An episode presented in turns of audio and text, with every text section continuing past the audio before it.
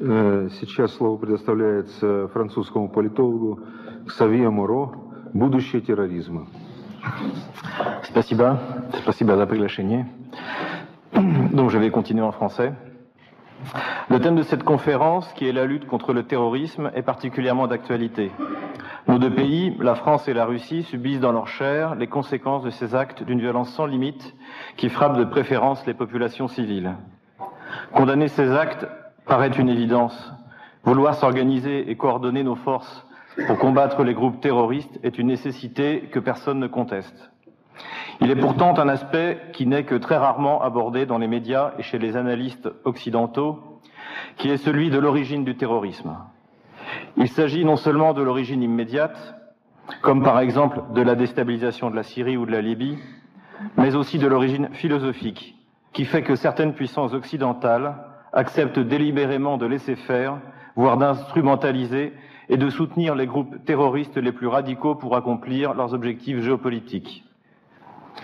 Pour comprendre le terrorisme et ceux qui l'emploient, il faut remonter à l'origine de cette civilisation moderne qui considère que la terreur est un moyen légitime pour obtenir un changement, soit de type totalitaire, c'est-à-dire influer sur la vie et les conceptions d'une population, soit de type politique, c'est-à-dire influencer la politique d'un État jusqu'à obtenir le remplacement de ce gouvernement et de cet État. Nous tâcherons donc dans un premier temps de définir les fondements du terrorisme. Puis, dans une deuxième partie, nous définirons les utilisateurs contemporains du terrorisme. Et enfin, dans une troisième partie, nous tenterons d'entrevoir une manière de lutter contre le terrorisme, non pas dans le cadre d'une coopération technique, mais dans celui de la restauration de nos valeurs européennes chrétiennes. J'aborderai donc ma première partie, qu'est-ce que le terrorisme? Revenons à l'étymologie du terme terroriste. Il s'agit pour un acteur politique d'obtenir ce qu'il souhaite par la terreur. On pourrait bien entendu revenir loin dans l'histoire de l'humanité et considérer par exemple les armées mongoles comme des armées terroristes, elles qui menaçaient les villes assiégées de destruction totale si elles ne se rendaient pas. Pourtant, il manque à cet exemple un aspect idéologique qui est omniprésent dans le terrorisme moderne. Car le terrorisme est un fruit de la modernité et de la crise de conscience européenne issue de la philosophie des Lumières. D'une civilisation qui considérait que tous les hommes étaient issus d'un même père et d'une même mère, que l'on devait aimer son prochain et pardonner à ses ennemis, l'Europe a basculé dans un modèle de civilisation totalement différent. La négation de la transcendance des êtres humains a cessé de rendre les hommes égaux devant Dieu. Puis les hommes ont cessé d'être égaux entre eux. Cette négation de l'humanité d'une partie d'une population par une autre a donné naissance au premier terrorisme de l'histoire, qui est celui de la Révolution française. De la fin de l'année 1792 au milieu de l'année 1794, s'étend ainsi la plus épouvantable des périodes de l'histoire de France, connue sous le nom de la terreur. Ces acteurs seront appelés les terroristes, dont les plus connus restent Robespierre et Louis-Antoine de Saint-Just, surnommé l'archange de la terreur. Le slogan de Saint-Just qui résume bien cette période est sans doute pas de liberté pour les ennemis de la liberté. Prétextant la guerre, prétextant la chasse aux forces antirévolutionnaires, la Révolution française a ouvert une époque de violence et de sauvagerie dans toute l'Europe. Son fonctionnement a inspiré toutes les dictatures et tous les totalitarismes du XXe siècle. La Révolution française est l'arrivée au pouvoir d'une élite non élue, auto-investie d'une mission sacrée qui consiste à faire le bonheur du peuple français malgré lui et même contre lui. Ce système totalitaire qui fonctionne par la peur, par la, dénonciation, par ce que Solzhenitsyn a appelé la haine de tous contre tous, enfantera la révolution bolchevique. Tout le XIXe siècle en Russie est secoué par le terrorisme.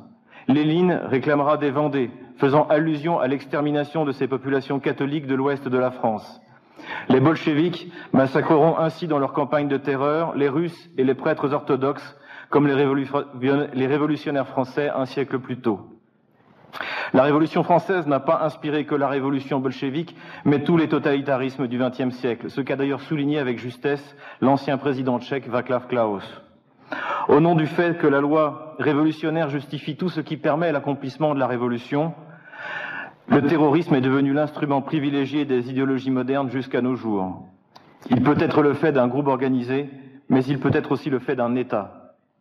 Alors, si le terrorisme est un instrument, il est intéressant de savoir qui l'a fabriqué et qui utilise cet instrument, et c'est là le thème de ma deuxième partie. En 1998, Zbigniew Brzezinski a donné une interview au magazine français Le Nouvel Observateur. Dans ce magazine, il se vantait de la présence des services secrets américains en Afghanistan six mois avant l'intervention soviétique. Les alliés des services secrets américains s'appelaient Oussama Ben Laden et Gulbuddin Ekmatyar.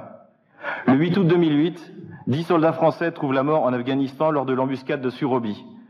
Cette embuscade était tendue par les troupes de Gulbuddin Ekmatyar. Durant les guerres de Yougoslavie, la France a soutenu les islamistes bosniaques, fermant les yeux sur les volontaires français qui partaient combattre avec eux. En 1996, ces islamistes de retour en France et au nom du djihad ont commencé à attaquer les banques. Ils ne sont mis hors d'état de nuire qu'après un assaut qui est une véritable scène de guérilla urbaine.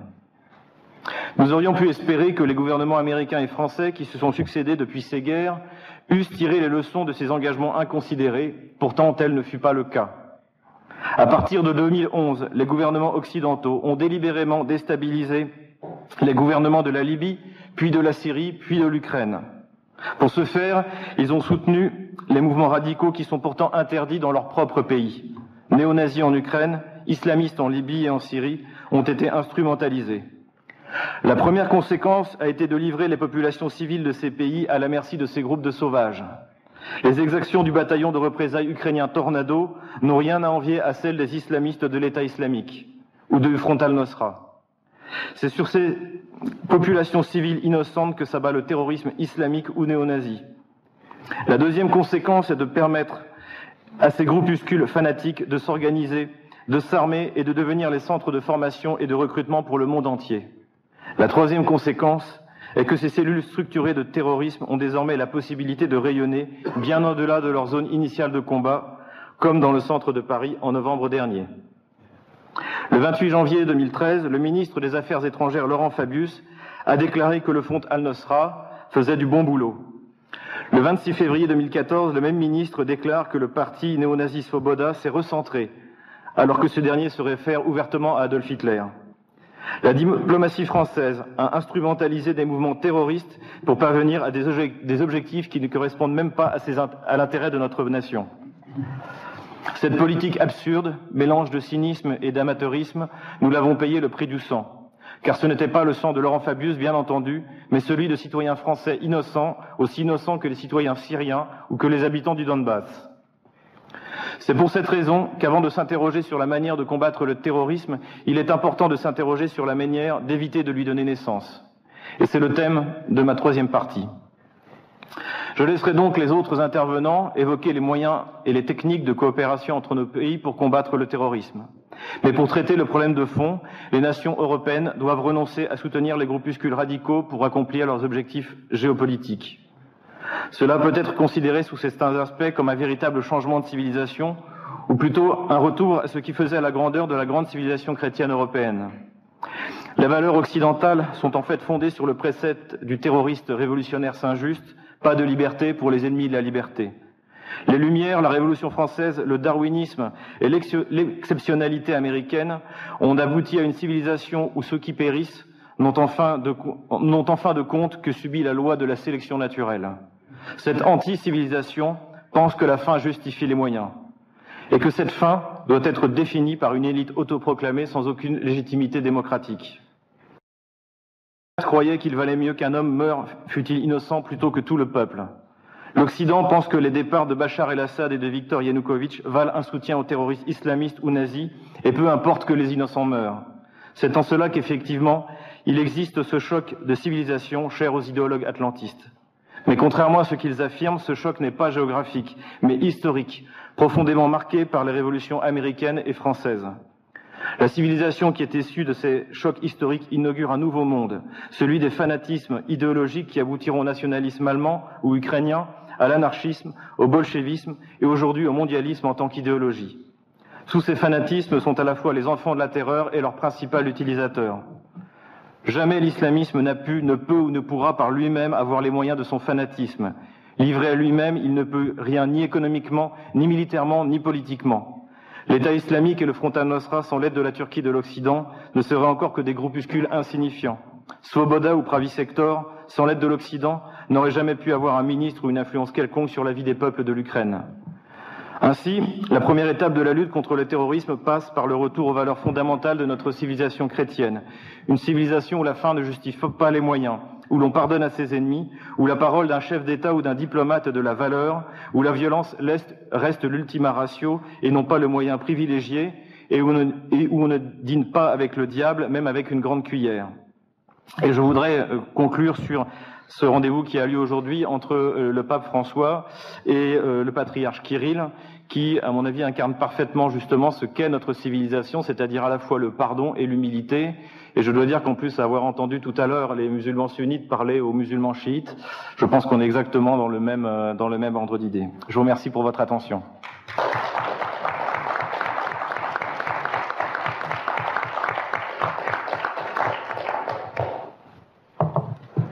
Спасибо, господин Моро. Вы так подняли наш дух и сразу ответили на вопрос Александра Герича. А какую позитивную программу мы предлагаем? Мы предлагаем для начала вернуться в нашу Францию, в нашу Россию. Это наша программа, она позитивная. Вернуться к истокам